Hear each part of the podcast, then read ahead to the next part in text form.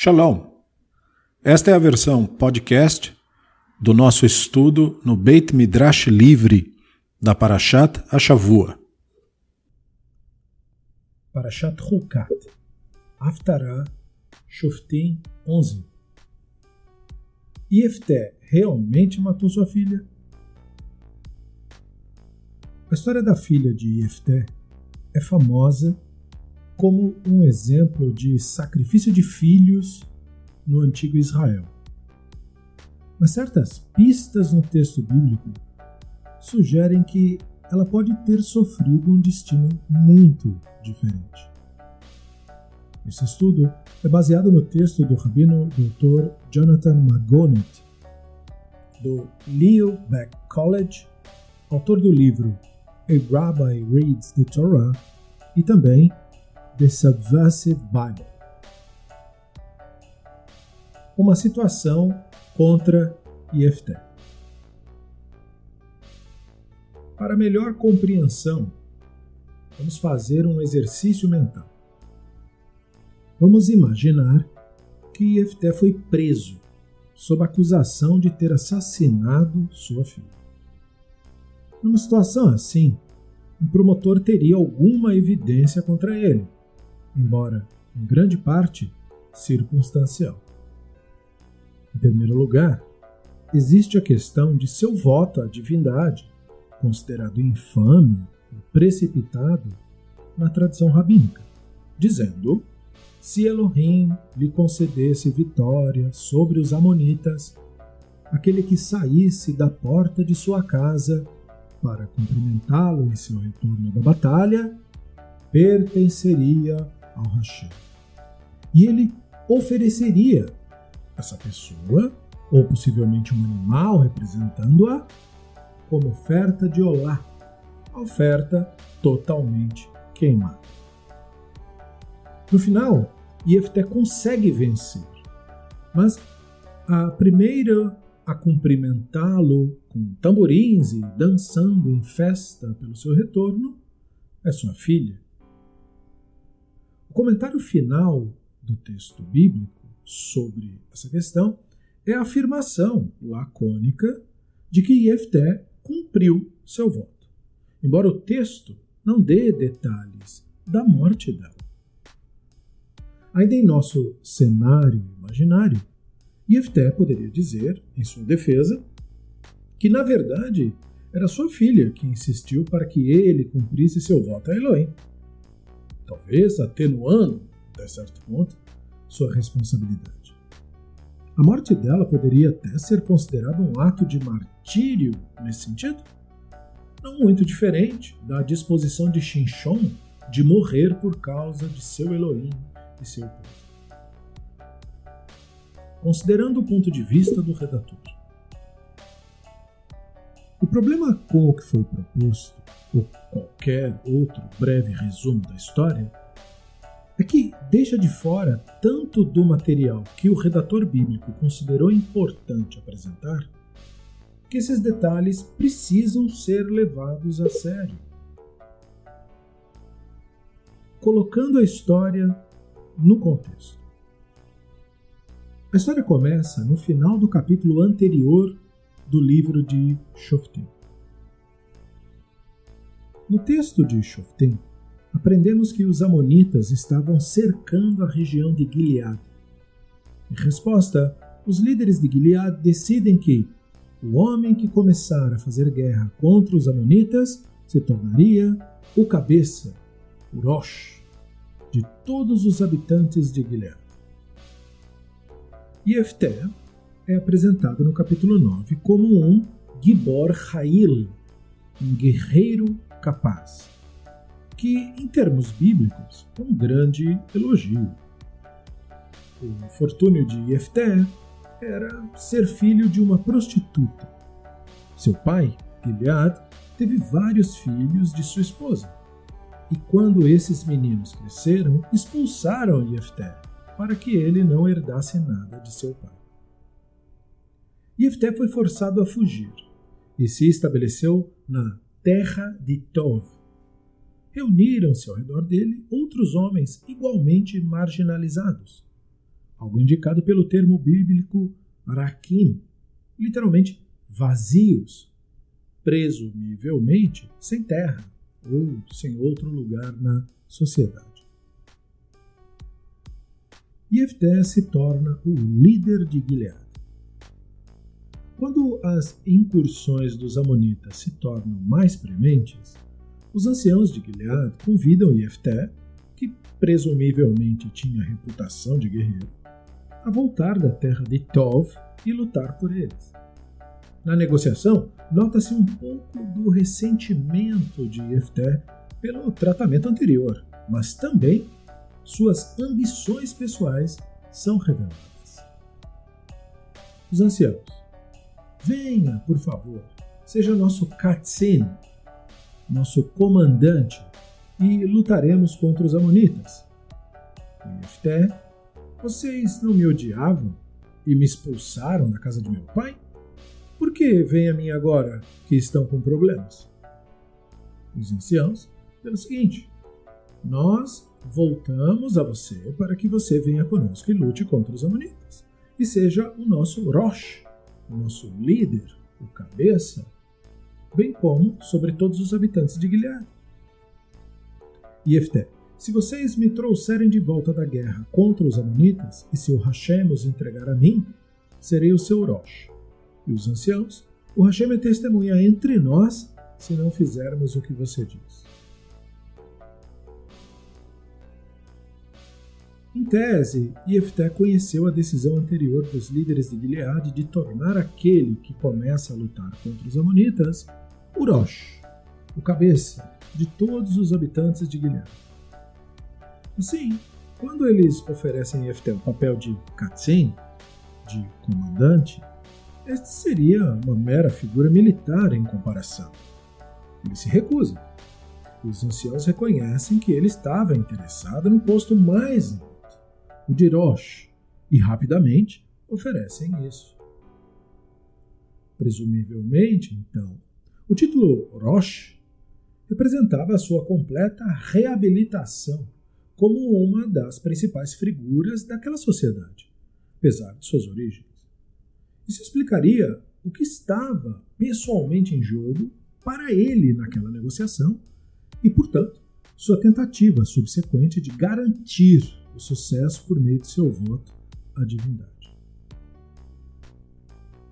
Quão claro é o voto de Iefté?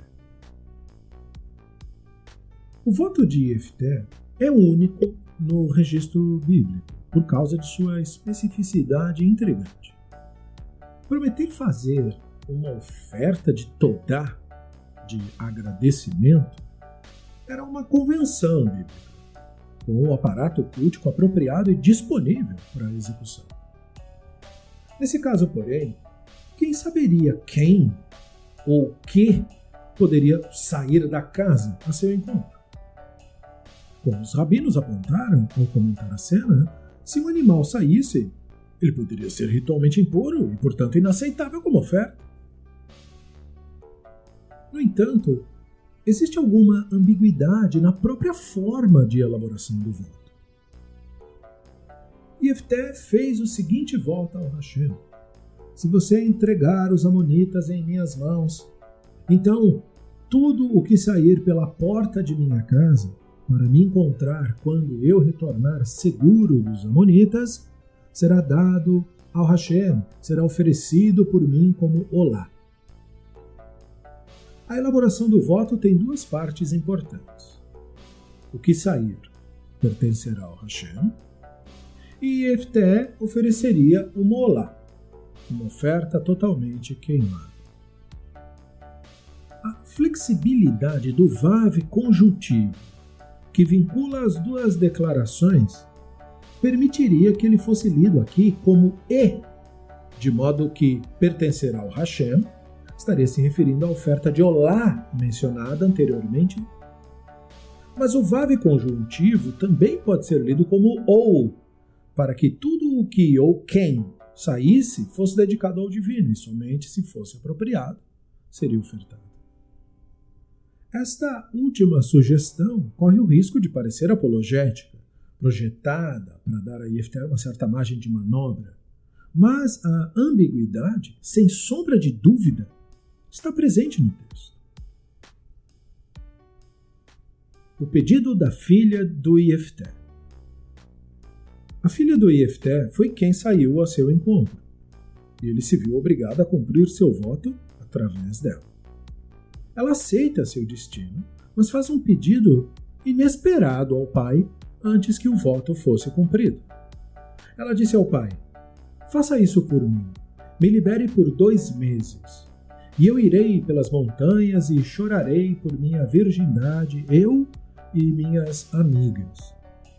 Ifté concorda, e ela e suas amigas vão chorar por sua virgindade nas montanhas. Por que Ifté pode não ter assassinado sua filha?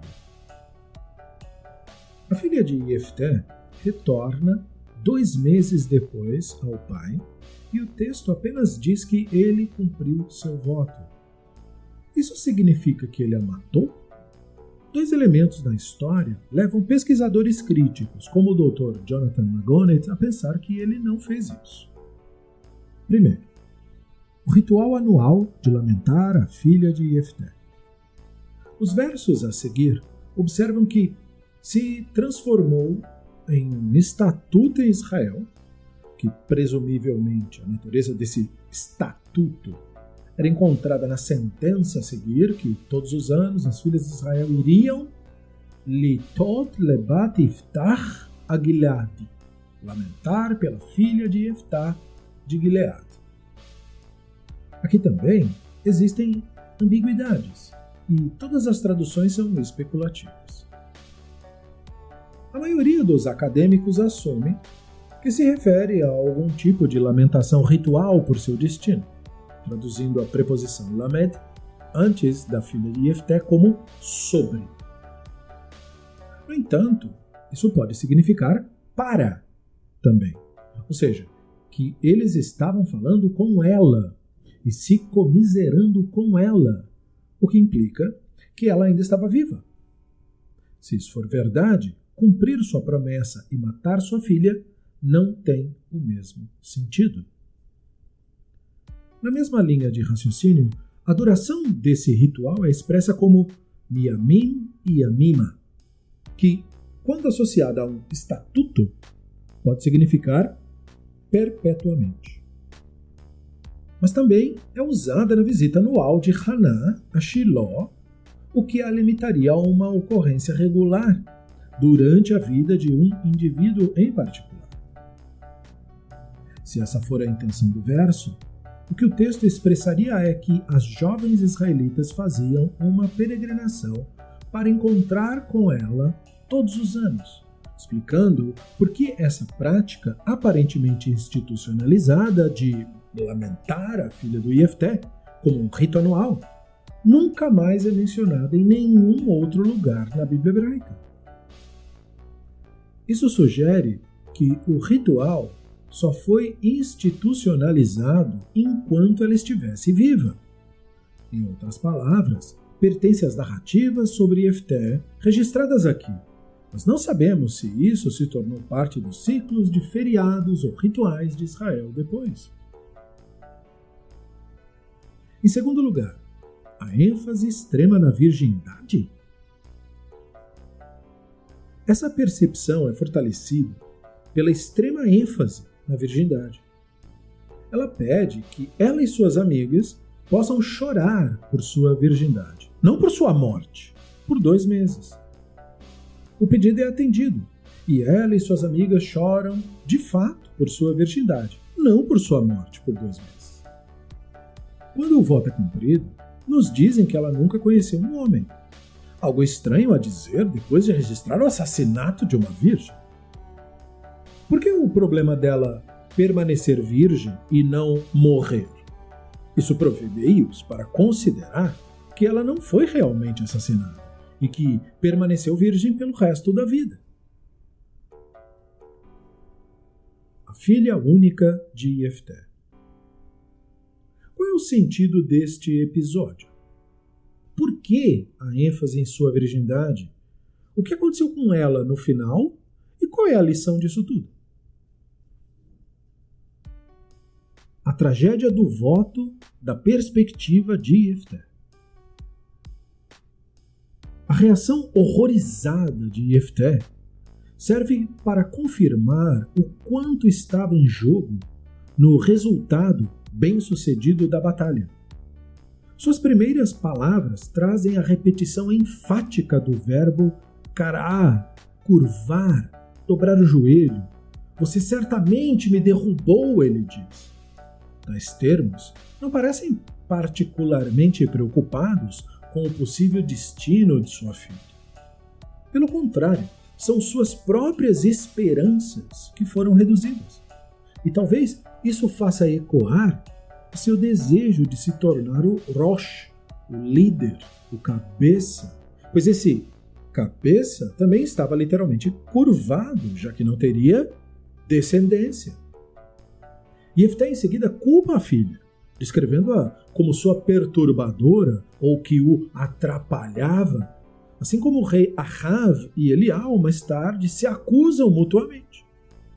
Mas como a vitória garante que ele se torne Rosh, o líder, então o que mais a aparência dela poderia tê-lo perturbado, além do amor paternal por ela?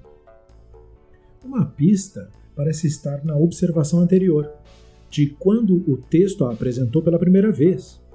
Ela era a única filha de Ifter. Fora ela, ele não tinha filho nem filha, diz o texto em Shoftim 11:34.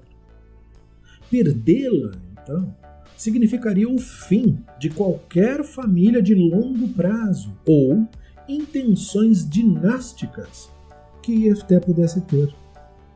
Nascido de uma mulher que estava fora da estrutura familiar, ele agora seria incapaz de passar o seu status de reabilitado para outra geração. O efeito de seu voto, por mais que fosse realizado, lhe roubaria o futuro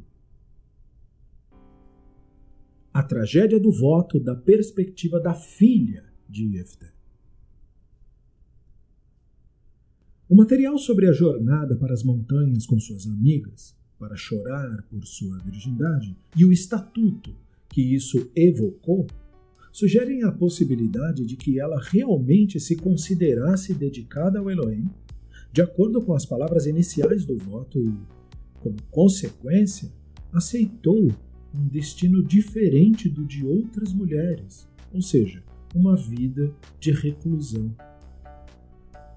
Ela foi quem sacrificou, entre aspas, a prioridade mais importante das mulheres no mundo bíblico, a necessidade de ter filhos. Talvez isso deva estar relacionado com uma variante extrema da tradição dos Nazirim conforme refletido em Bamidbar 6, onde um homem ou uma mulher podem fazer votos de nazir, de abstinência, por um período limitado. Uma vez por ano, ela recebia uma visita isolada de suas amigas que as chamavam de seu isolamento. Conclusão: Yefté é uma figura trágica. Suas origens problemáticas, tornam crucial a restauração de seu status na sociedade. No entanto, sua história termina sem chance de entregar sua conquista e seu status melhorado à sua descendência, uma vez que seu próprio voto força sua filha ao celibato permanente como uma mulher consagrada à divindade. Sua história é de duplo sentido. Ela estava claramente triste por desistir de seu futuro como mãe. Ela chora por dois meses, assim como suas amigas e todas as mulheres de Israel lamentavam por isso, por quatro dias todos os anos até que ela faleceu. No entanto, a filha de Jefté também é o símbolo do que pode ter sido um experimento único na espiritualidade das mulheres que, entre aspas, pertenciam ao Hashem conforme expresso nas palavras iniciais do voto de Jefté. Além disso, quando seu pai parece ambivalente quanto ao cumprimento do voto, é ela quem assume a responsabilidade por sua confiança no divino e o pressiona a fazer o que ele jurou. Como tal, Talvez ela não seja apenas uma mulher para ser lamentada, mas uma para ser admirada também.